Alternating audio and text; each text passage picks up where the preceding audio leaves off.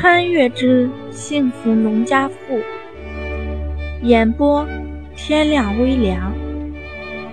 第六十四章，送钱。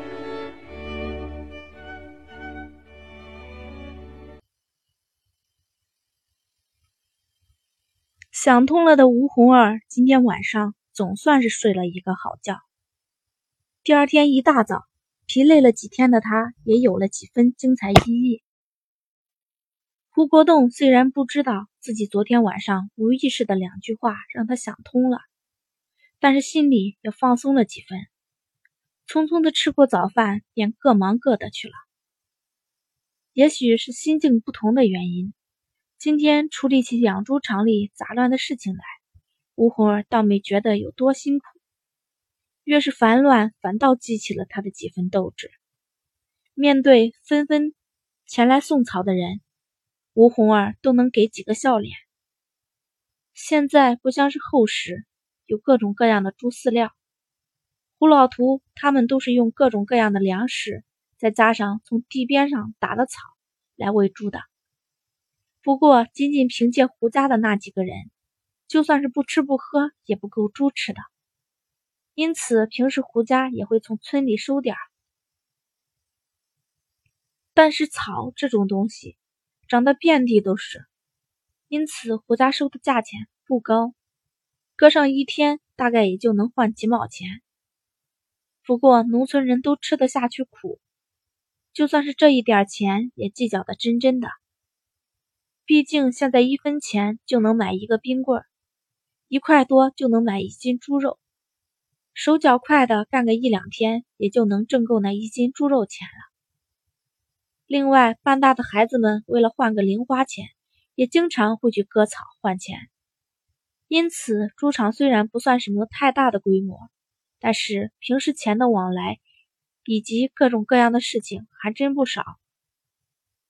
以前来给钱的都是胡家父子俩，他们虽然精明，但是男人嘛，对一些小钱看得也就轻。本来应该给九毛的，如果没有零钱，没准就给了一块了；几分的也就给了一毛。但是吴红儿可不这样。经过几天和农村妇女们的讨价还价，吴红儿觉得自己的嘴皮子都利索了不少。十几天一眨眼就过去了，胡家的二层小楼也盖了一多半，整个楼的框架都出来了。下面就是做门框、安窗户、涂洋灰之类的了。不管怎么说，胡国栋总算是能喘口气了。上完房梁以后，胡国栋跟大家商量着歇几天。毕竟一连干了这么长时间，谁都不是铁打的。就算强壮如胡国栋，也都瘦了好几圈了。再说房子也需要晾一晾。也正因为如此，胡杏儿也忙里脱身回了一趟娘家。两家盖房子虽然请的都不是外人，但是胡杏儿毕竟是嫁出去的闺女，盖的也是他们老赵家的房子。再说这人里面还有吴红儿的娘家哥哥呢，人家给妹妹妹夫家盖房子还说得过去，但是给妹妹的大姑子家也盖就说不过去了。因此，虽然中午饭都是胡杏管的，但是他还是回娘家来看看，要不要给点工钱。毕竟干了这么长时间，不是？尤其是他大姐夫家，除了还在上学的老三，父子三个都去帮忙了。平时不比不知道，这一忙活，胡杏发现，她婆家的人别看平时人模人样的，但是真用得到他们的时候。一个个溜得比兔子还快。要说靠得住，还是娘家人。因此，胡杏儿心里也堵了口气。我娘家陪着人情，给他老赵家把房子盖起来了，怎么也不能让人家白给干吧？李桂兰和胡老图听女儿把回家来商量这件事的意思一说，俩人也陷入了沉默。李桂兰想了一下，说道：“不用吧，咱村里盖房子，谁家不是管顿中午饭事后再给盒烟就行了？再说也没外人，这给钱也不知道照着多少给呀。倒不是李桂兰有多小气，但是村里还真没有过这个先例。本来人家来给帮忙就是图的人情，这一给钱倒显得生分了。胡老图想了想，自家盖的是楼房。而且还在镇上，再加上还有二女儿家的一起盖，的确是比别人家的要费劲上不少。本来他还想着是不是每家都送点东西过去，但是女儿提出来给点钱，也未尝不是个好办法。胡杏儿提出给钱，当然是有他的理由的。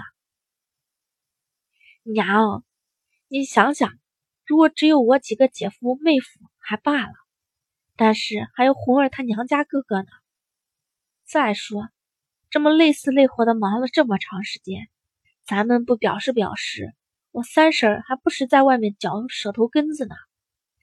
咱们那房子可还没盖完呢，以后还得人家出力。要我说，咱们也不多给，每人给上五十块钱，估计就得乐呵坏了。二十多个人，每个人给五十，闺女给了，自己也得给，加起来得一共两千多块钱呢。自家盖房子盖了不到俩月，每人就挣了一百块钱。李桂兰想想都肉疼，虽然累是累了点儿，但是这钱也来的太容易了点儿了。你这丫头也太大方了点儿。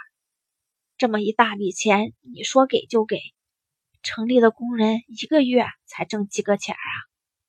要我说，每家一共给个五十块钱就顶天了。可不是，现在城里的工人一个月也就挣三四十块钱，四十多都算高工资了。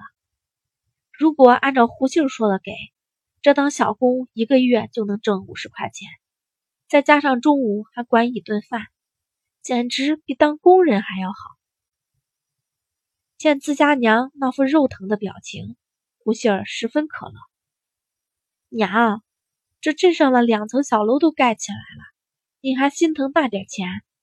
您听我的，这亲戚里拿的少了，咱也不好拿出手。别人不说，就说我三姐夫，人家把家里的菜摊子扔下过来帮忙，还不是靠的那点情分？人家两个月还挣不了五十块钱吗？胡杏家的蔬菜摊子，别看只占了菜市场的一个小角落，甚至连个正式的门市都没有，只有一个棚子。但是因为夫妻俩人实在，菜伺候的也精神，生意也是好的很。别说两个月挣五十，一个月也能超过五十了。李振良每天一大早，先跟胡里儿把菜都拉到菜市场去，然后便急匆匆的过来帮忙。晚上忙完了，还得赶着去收摊儿，也辛苦的很。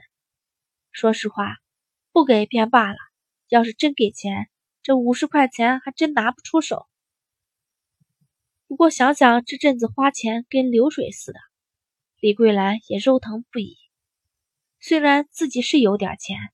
但是这几年也挣了不少，但是也搁不住这么花呀。你们呀，一个比一个会造，人家别人家盖房子才花几个钱儿，咱们都是别人家的好几倍了。胡家和赵家都不是缺钱的，因此房子也是怎么大气怎么来，用的也都是好材料，这价钱当然也就上去了。不过，虽然嘴里这么说，李桂兰还是翻出钱来，十分肉疼的递给胡国栋，让他跟胡杏儿一起去给各家送送。胡杏儿忙得不行，今天抽出一天回来已经十分不容易了。既然已经决定给钱了，还不如早点解决了。虽然改革开放了，但是农村人仍旧不习惯把钱存到银行里生利息。他们总觉得把钱藏在自己家里才最有安全感。因此一千多块钱虽然不少，但是李桂兰也是十分轻松的就从家里拿出来了。说实话，如果不是这几年挣的钱不少，在家里放着太不安全。李桂兰简直恨不得把家里所有的钱都放在家里藏起来，放到银行里，总觉得那钱就跟不是自己的似的。胡国栋和胡杏儿拿着钱就直接一家家送过去了。本来这事儿应该是男人出头，但是这毕竟都是胡杏儿的娘家人，人家肯帮忙，看的也是胡杏儿的面子，因此胡杏儿过去也说得过去。如果赵强去，没准人家还觉得别扭呢。这次送钱过去，除了胡家的几个女婿推辞了半天，别人倒是都十分开心的接受了。毕竟村里盖房子从来没盖过这么长时间的，再加上还一盖就两处，虽然每天的午饭顿顿都不缺肉，但是还是累得很。而且这一忙就这么长时间。自家家里的活也不可避免的耽误了，所以就算都是亲戚，很多人私下里也不是没有怨言的。尤其是陈香芝，她历来就喜欢掐尖要强，见自家男人每天累得跟死狗似的，心疼之余也有些埋怨小夫子不会做人。吴新慧跟吴红儿是亲兄妹，但是跟他胡杏儿却是啥关系都没有。凭啥子每天累死累活的干？就知道使唤亲哥哥，自己当好人。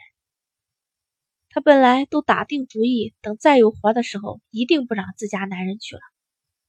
但是等胡国栋把那一百块钱送来，啥怨气都没了。他们每年累死累活的伺候那点地，才能挣多少？忙活俩月就能挣一百块钱，真的不少了。因此，不等吴新慧说话。他就连连表示，下次有活继续招呼，都是一家人，不用客气。弄得吴新慧尴尬不已。刚才自己媳妇还对人家鼻子不是鼻子，脸不是脸的。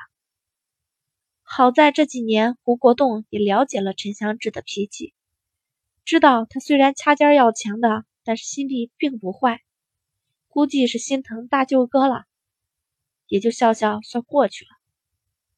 等胡家姐弟二人忙活完，已经半下午了。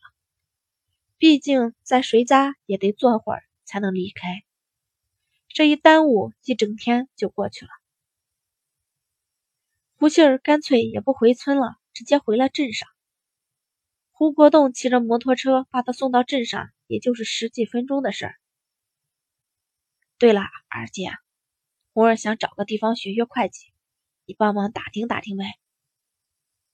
把胡杏儿送到家门口，胡国栋突然想起媳妇这几天总挂在嘴边的话，便跟胡杏说了。第六十五章播讲完毕。第六十四章播讲完毕，谢谢大家收听。如果喜欢的话，就请点点手指，点击订阅吧。